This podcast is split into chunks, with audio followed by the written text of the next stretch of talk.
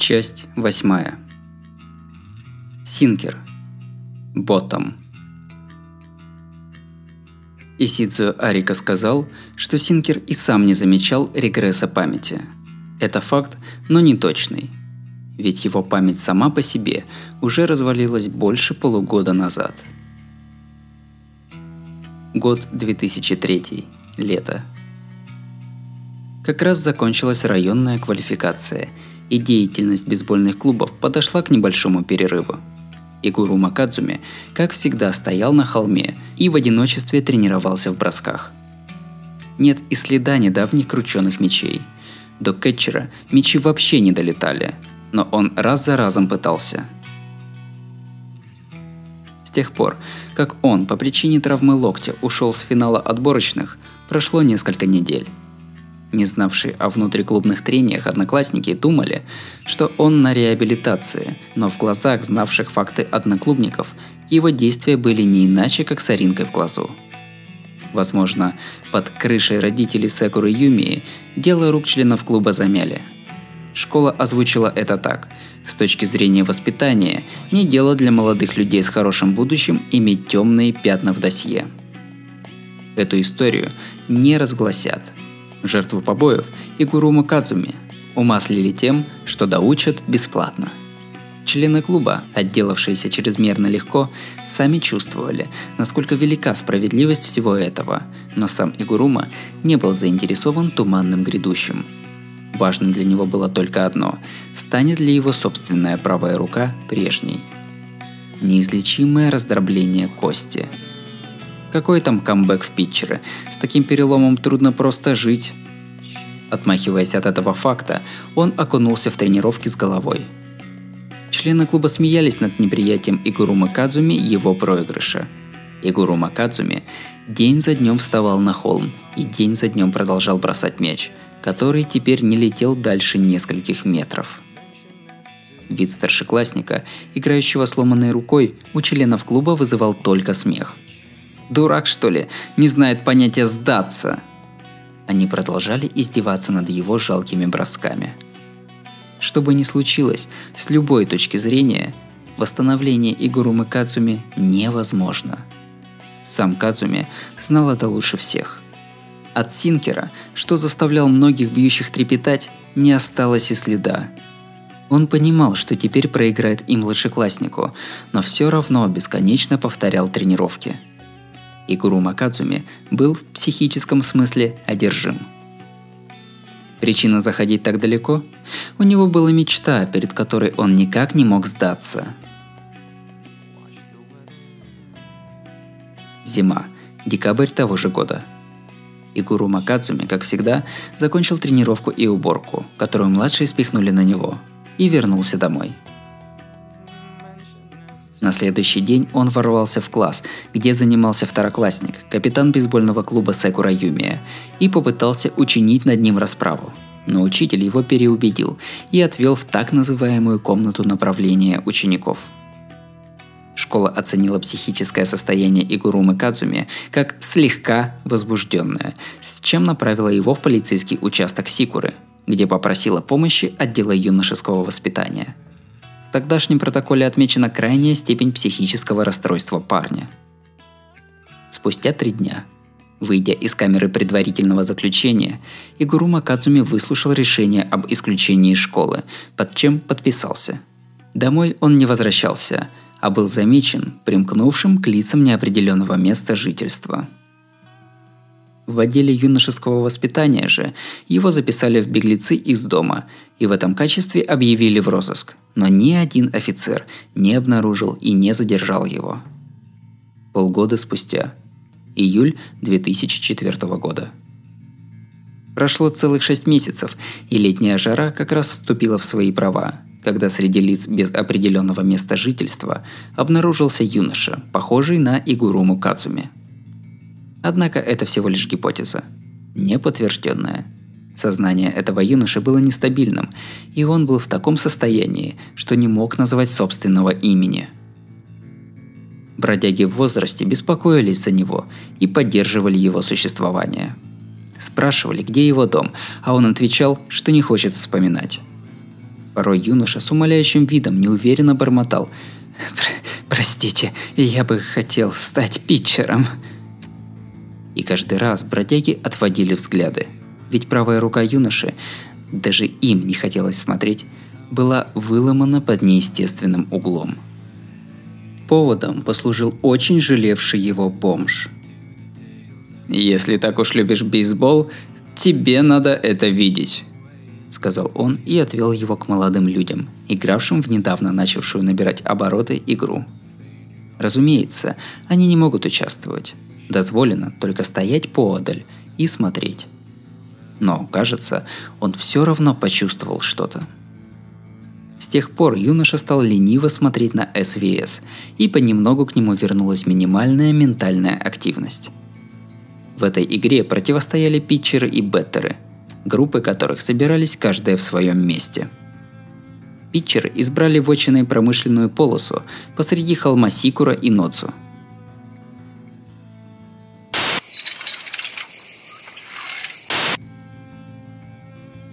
Многие здания из долгостроя внутри просторные, как супермаркеты, и не сильно загажены. По разным причинам, то ли строительство в них заморожено, то ли просто какие-то дни там никого нет – они пустовали и неплохо подходили для тренировок питчеров. Он проскальзывал на стройплощадке мимо взглядов всего собрания и мутно смотрел на их практику. В его сердце гнездились восхищение и ностальгия, а еще огненная боль. Эмоции, электрические пульсации. Неизвестно, что именно вновь пробудило его когда-то разбитую психику, какой напор чувств позвал его помрачненное сознание обратно –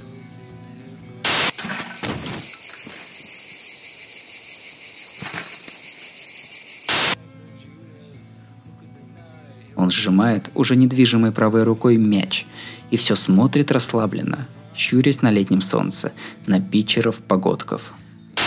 Словно с просони смотрит кино в отрешенности. К ним не попасть. И вот однажды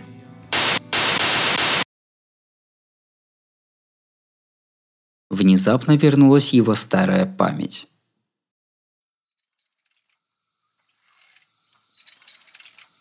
такой же, как сейчас, летний полдень.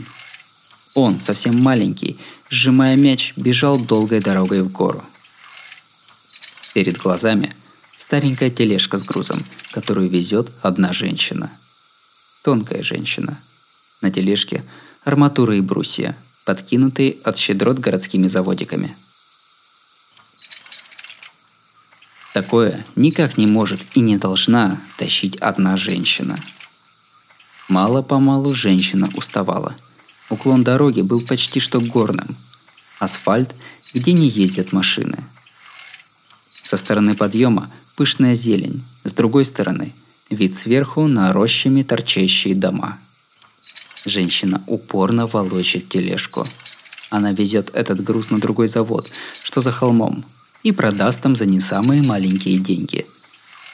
Вот так неприглядно и смешно – эта женщина не имела возможности зарабатывать иначе, чем таким старомодным путем. Кажется, маленьким он помогал ей. Только и думая поиграть, он недовольно становится позади тележки. Ему хотелось выкинуть это все и пойти играть, но женщина одна не может тащить ее. Он подавляет недовольство и толкает. Мяч в его руке – минимальное волеизъявление – и в конечном счете их сил не хватило. Тележка остановилась посреди холма, как вкопанная, и они ничего не могли больше сделать.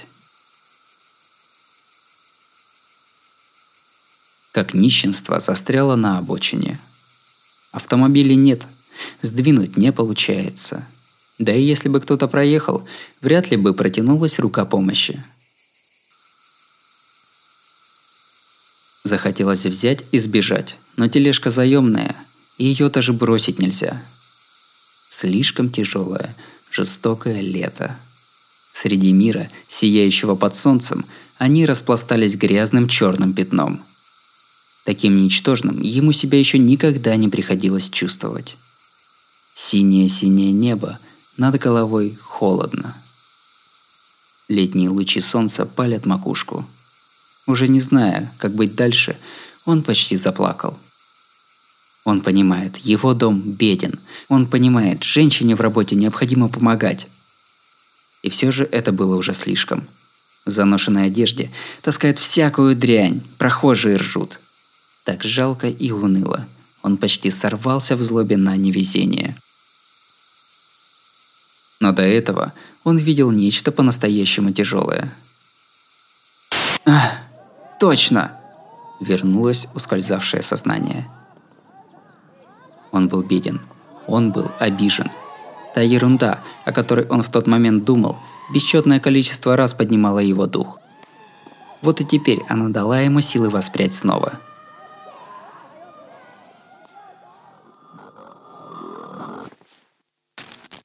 «Хо, ты тот самый малец!» «Ага». И вот он вспомнил, каким был – Перед ним мужчина средних лет, в шляпе. За окном веселятся питчеры. Совсем не похожий на прошлого, вообще незнакомый. Дьявол заговорил. «Ты хочешь к ним? Так давай». Прошлый раз получилось не очень. Не то чтобы я в возмещении ущерба, конечно.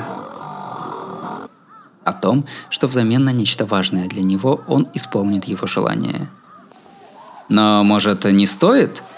Это не то, что тогда. На этот раз все по правде. Если отобьют, ты на самом деле умрешь. Ставка меняется. И если отобьют конец, и прервать поединок ты не сможешь. Коли устраивает? С доброй улыбкой дьявол говорит. «За эту мечту стоит разменять жизнь?» – спрашивает он. Давно усохшей правой руке собирается сила. Снова. Он может бросать мяч снова. А если так, то какая разница, что это за тип?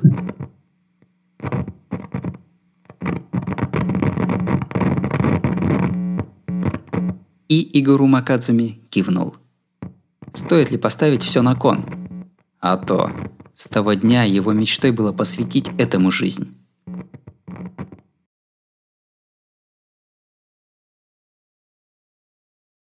Начало игры.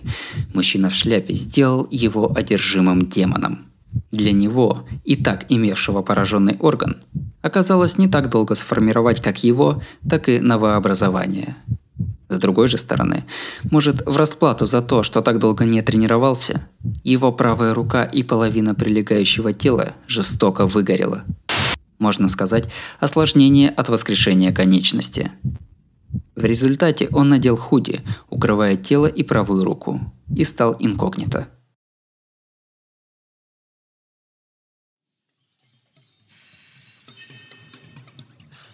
Дальше только уладить подготовку. Ну да, ты хотел к этим вот... Мужчина заговорил с группой питчеров, собравшихся на стройплощадке. А он смотрит на происходящее издалека. Ну что, если возьмете в компанию его, я исполню ваши...» Театральный голос. Несколько помрачневших молодых парней, а также взглянувший на него, сидящего на развалине и затаивший дыхание Секура Юмия. Может, э, в голосе мужчины было что-то гипнотическое? Собравшиеся там питчеры в конце концов закивали. Он вдруг попытался вспомнить. Семь лет назад Два мальчика, кивнувших в ответ на слова мужчины. Смотрел ли на них их друг таким же холодным взглядом? Питчеры с легкостью, подыгрывая шутки, а Секура Юми с неприятием, смотрящего издали юноши в худе, заключили с мужчиной контракт. Странность появилась, не прошло и часа. Наверное, он был особенным. Как сказал мужчина – Поначалу все, не зараженные синдромом А, ведут себя неадекватно. Игуру Макадзуми не был зараженным, но уже был чем-то одержим, поэтому он преобразился в сравнительно адекватной форме. Когда молодежь стала жаловаться на сильную боль от изменений в теле, внезапно один из них укусил соседнего питчера, как в фильме про зомби. Тут же двое питчеров упали, все еще царапаясь, кусая, убивая друг друга – Безумие передалось остальным, которые стали устраивать такие же сцены с индивидуальными отличиями. Может, было бы легче быть вместе с ними, но Секура Юми остался неудел. Как первый очнувшийся от кошмара. Здесь здравый ум – грех. Среди безумия самый простой и легкий путь выжить – облечься в еще большее безумие –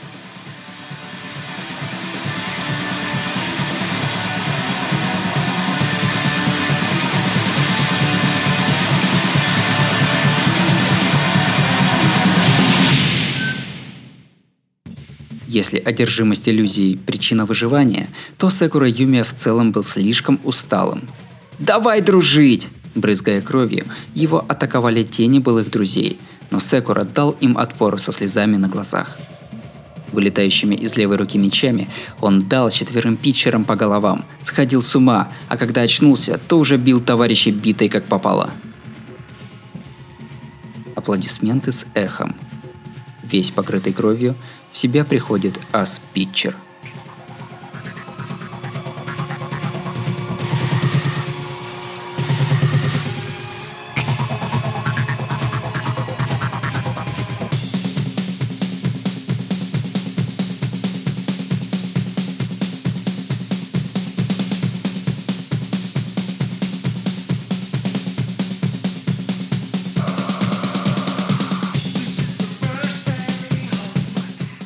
Превосходно!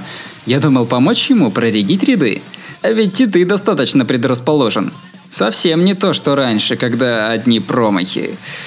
Вот, наконец-то, и последние дни этого города.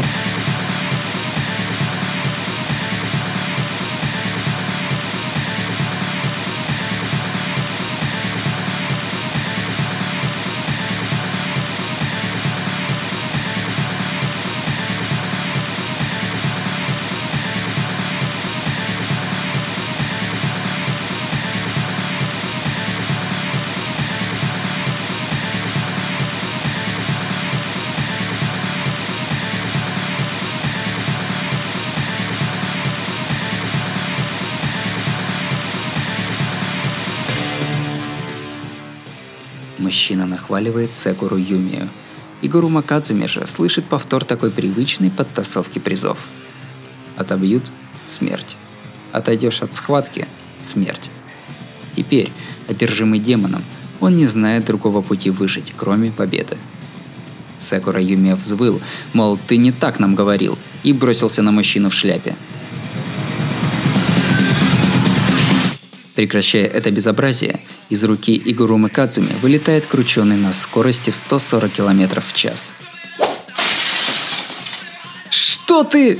Голос Секуры Юми дрожит. Он оборачивается. Перед ним глаза Питчера, обдающие холодом из-под капюшона. «Ты достал! Если не будешь бросать, дай мне номерной и вали!»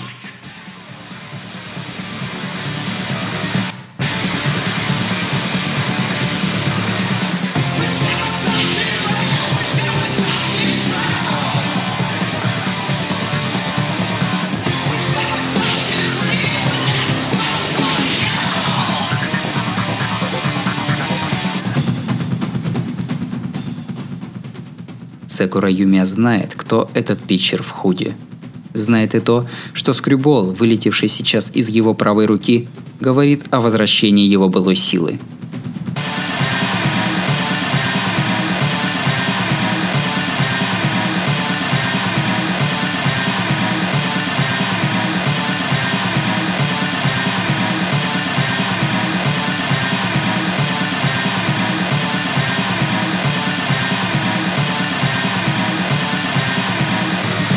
убьет. Останусь здесь, он точно меня убьет, говорила интуиция. И Секура Юмия, прикрывая странно искаженную левую руку, сбежал.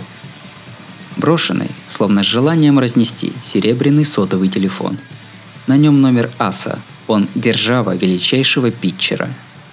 В этом городе нет никого, кто больше него подошел бы на это звание. «Я тут сам приберусь», чего уж там, достаточно отнести на соседний завод, и можно спрятать их так, что никто не найдет. Ты можешь пользоваться всем этим бейсбольным инвентарем. Теперь он тебе пригодится для мести, а? Мести? Он недоуменно наклоняет голову. Он не до конца восстановился. Свое имя он вспомнил лишь тогда, когда взялся за мяч в роли питчера. Запомни, твой выключатель – гнев. Он уходит из долгостроя. В спину несется обычнейший, невыразительный голос мужчины. Даже если сейчас это не явно, когда проявится, не подавишь. Ты вспомнишь однажды, малец, твой гнев направлен не на кого-то конкретно. Это злоба на все невнятное, лишенное формы общества. Напоследок он спросил имя мужчины. Долетевшее в ответ слово было еще более распространенным, чем черты его лица – самым обычнейшим именем. Он, Игурума Кадзуми, начал сезон мести еще через несколько дней. Все еще не вспомнив своего имени, слонялся по городу. А как только заметил юноша, что когда-то ломал ему локоть, родился Синкер –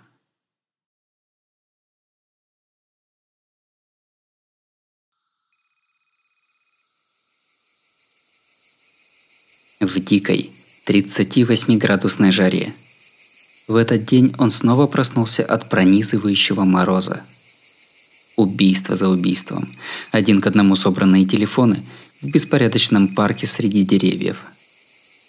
Сжигающее тело солнца середины лета и бесцеремонно вопящий, создавая эхо, раздражающий телефонный звонок. Поблизости звонит телефон. Двинул рукой, чтобы заткнуть, Понял, что не то что рукой двинуть, а даже дышать нормально не может.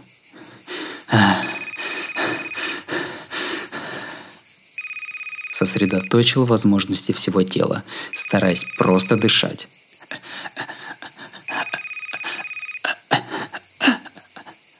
Еле-еле придал телу слабое тепло. Половина кожи на его теле из-за искажения синдромом А выгорела – в результате потерялась львиная доля функции дыхания кожи. Снижение температуры тела, бьющий его ненормальный озноб, происходил от отторжения атмосферы. С огромным трудом восстановив дыхание, проверяет нервы правой руки. Пока не двигается, она стонет от жестокого обращения. Так и первого ининга не выдержать. Такая ирония. Она должна была без проблем восстановиться всего за неделю отдыха, но он не может столько отдыхать. Не «не хочет», а «не может». Занудный вой сотового в роли будильника прочно захватил блекнущее сознание. Он видел какой-то сон. Казалось бы, это было всего час назад, но на самом деле память примерно 20-дневной давности. Самая свежая память хранит что-то другое, злое. Девятый бьющий, вклинившийся мужчина в черном плаще, за шажок от убиения отпущенный, пришел сюда и тут же вырубился.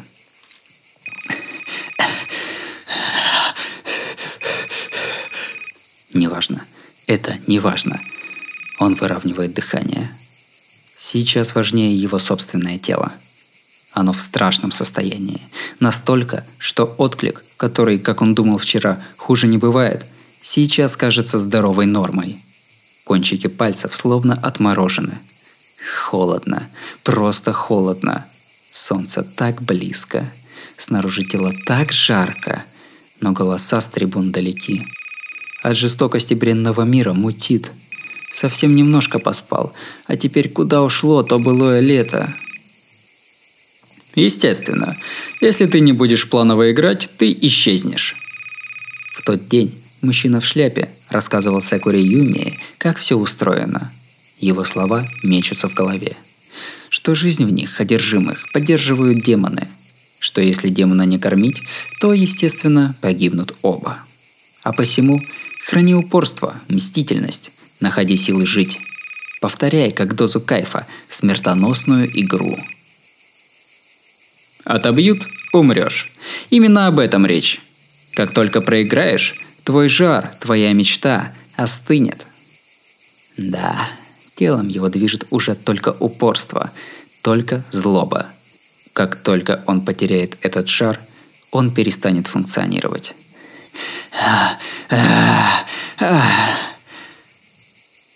Нервы правой руки стыкуются. Безрассудная злая жажда продолжать броски стартует его двигатель. Остался один. Все нормально. Еще есть кому подавать подачи. Еще остаются заданные цели, предметы мести. Убеждает он себя. Еще, еще, только один. Но что делать, когда мстить будет некому? Мерзкий рингтон сбивает его с рассуждений. Сможет ли он бросать и дальше? А ведь как только бросит, узнает, что он одержим, и придется убивать, затыкая рты. Ведь ясно из самого поединка, что он убьет противника. Даже пусть сегодня он выживет, как быть с этой рукой, что завтра, может, вовсе откажет. Есть ли при всем этом смысл бросать? Естественно. Если никак иначе, остается только продолжать убивать бьющих. Лето не кончится. Пока есть место и есть спортсмены, не кончится. Он не может сам закончить на этом. Да, я, я буду. Пусть тяжело, но должен бросать всегда. Но ради чего вообще-то? Он сломался, давно оступился. Ни собственного имени, ни этой вот причины не вспомнить. Ясно одно – броски. Покуда хватит жизни, он просто будет убивать вот этой рукой.